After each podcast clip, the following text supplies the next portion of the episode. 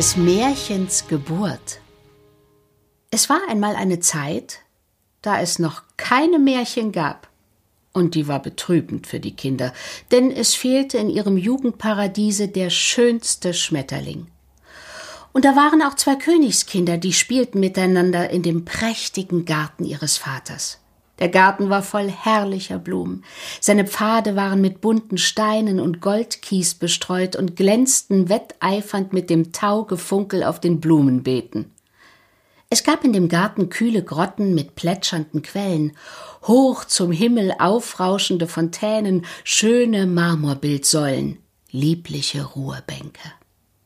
In den Wasserbecken schwammen Gold- und Silberfische, in goldenen großen Vogelhäusern flatterten die schönsten Vögel, und andere Vögel hüpften und flogen frei umher und sangen mit lieblichen Stimmen ihre Lieder. Die beiden Königskinder aber hatten und sahen das alle Tage, und so waren sie müde des Glanzes der Steine, des Duftes der Blumen, der Springbrunnen und der Fische, welche so stumm waren, und der Vögel, deren Lieder sie nicht verstanden. Die Kinder saßen still beisammen und waren traurig. Sie hatten alles, was sich ein Kind nur wünschen mag gute Eltern, kostbare Spielsachen, die schönsten Kleider, wohlschmeckende Speisen und Getränke und durften tagtäglich in dem schönen Garten spielen. Sie waren traurig, obschon sie nicht wussten warum und nicht wussten, was ihnen fehle. Da trat zu ihnen ihre Mutter, die Königin, eine schöne hohe Frau mit mildfreundlichen Zügen, und sie bekümmerte sich darüber, dass ihre Kinder so traurig waren und sie nur wehmütig anlächelten, statt ihr mit Jauchzen entgegenzufliegen. Sie betrübte sich, dass ihre Kinder nicht glücklich waren, wie doch Kinder sein sollen und sein können, weil sie noch keine Sorgen kennen und weil der Himmel der Jugend meist ein wolkenloser ist. Die Königin setzte sich zu ihren beiden Kindern, die ein Knabe und ein Mädchen waren, und schlang um jedes derselben einen ihrer vollen weißen Arme, welche goldene Spangen schmückten, und fragte gar mütterlich und liebreich Was fehlt euch denn? meine lieben Kinder. Wir wissen es nicht, teure Mutter, sprach der Knabe.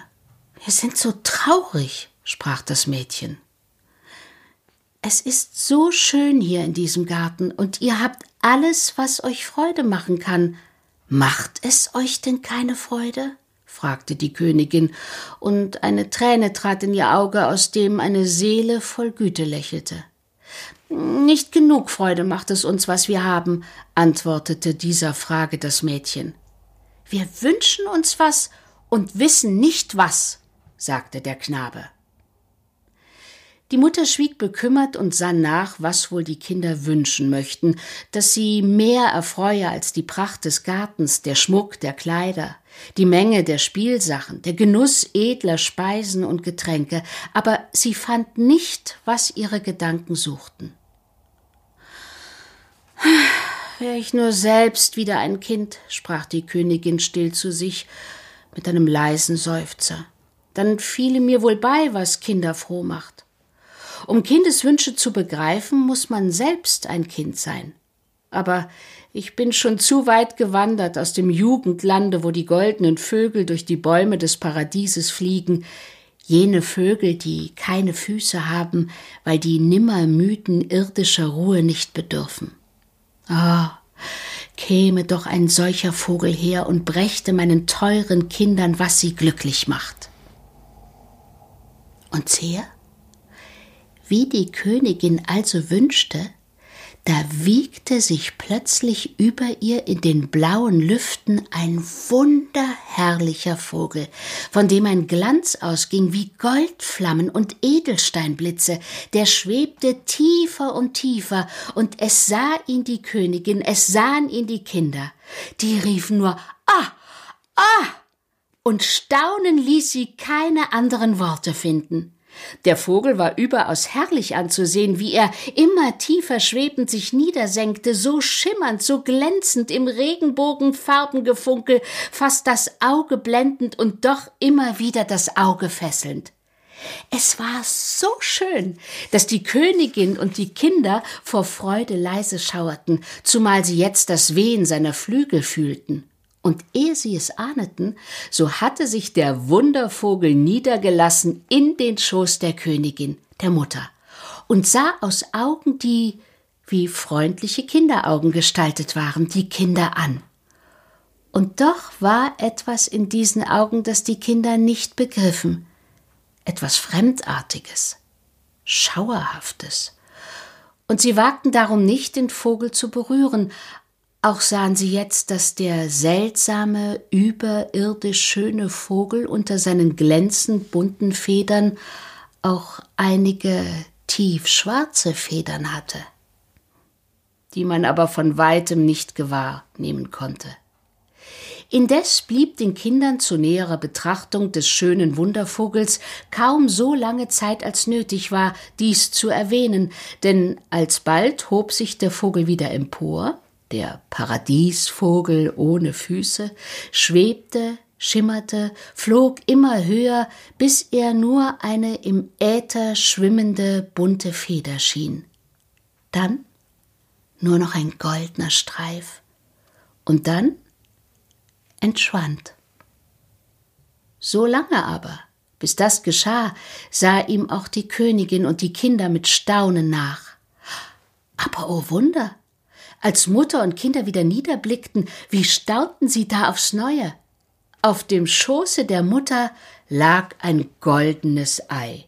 Das hatte der Vogel gelegt, oh, und es schimmerte auch so grün-golden und goldblau wie der köstlichste Labradorstein und die schönsten Perlenmuschel der Meerestiefen. Und die Königskinder riefen aus einem Munde Ei, das schöne Ei. Die Mutter aber lächelte selig und ahnete voll Dankgefühl, das müsse der Edelstein sein, der noch zum Glück ihrer Kinder fehle. Das Ei müsse in seiner zauberfarbig schillernden Schale ein Gut enthalten, das den Kindern gewähre, was dem Alter versagt ist. Zufriedenheit. Und dass ihre Sehnsucht, ihre kindische Trauer stille. Die Kinder aber konnten sich nicht satt sehen an dem prächtigen Ei und vergaßen bald über dem Ei den Vogel, der es brachte. Erst wagten sie es nicht, es zu berühren. Endlich aber legte das Mägdlein doch eines seiner rosigen Fingerchen daran, und plötzlich rief es, indem sein unschuldsvolles Gesichtchen sich mit Purpur übergoss Das Ei ist warm.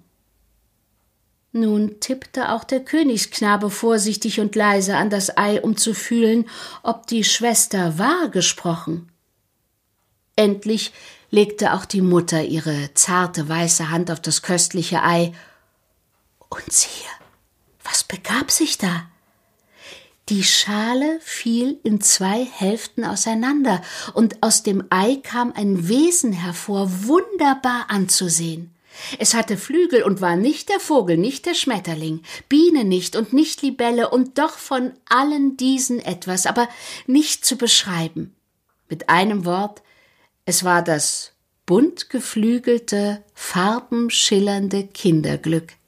Selbst ein Kind, nämlich das des Wundervogels Fantasie, das Märchen. Und nun sah die Mutter ihre Kinder nicht mehr traurig, denn das Märchen blieb fortan immer bei den Kindern, und sie wurden seiner nicht müde, solange sie Kinder blieben, und seit sie das Märchen hatten, wurden ihnen Garten und Blumen, Lauben und Grotten, Wälder und Haine erst recht lieb, denn das Märchen belebte alles zur Lust der Kinder. Das Märchen lieh selbst den Kindern seine Flügel. Da flogen sie weit umher in der unermeßlichen Welt und waren doch immer gleich wieder daheim, sobald sie nur wollten. Jene Königskinder, das waren die Menschen in ihrem Jugendparadiese. Und die Natur war ihre schöne, mildfreundliche Mutter. Sie wünschte den Wundervogel Fantasie vom Himmel nieder, der so prächtige Goldfedern und auch einige tief dunkle hatte. Und er legte in ihren Schoß das goldene Märchenei. Und wie die Kinder das Märchen innig lieb gewannen, das ihre Kindheitstage verschönte, in tausenderlei Gestaltungen und Verwandlungen sie ergötzte und über alle Häuser und Hütten, über alle Schlösser und Paläste flog, so war des Märchens Art auch diese, dass es selbst den Erwachsenen gefiel und sie sich seiner freuten, wenn sie nur etwas aus dem Garten der Kindheit mit herübergetragen hätten in das reifere Alter, nämlich in die Kindlichkeit des Herzens.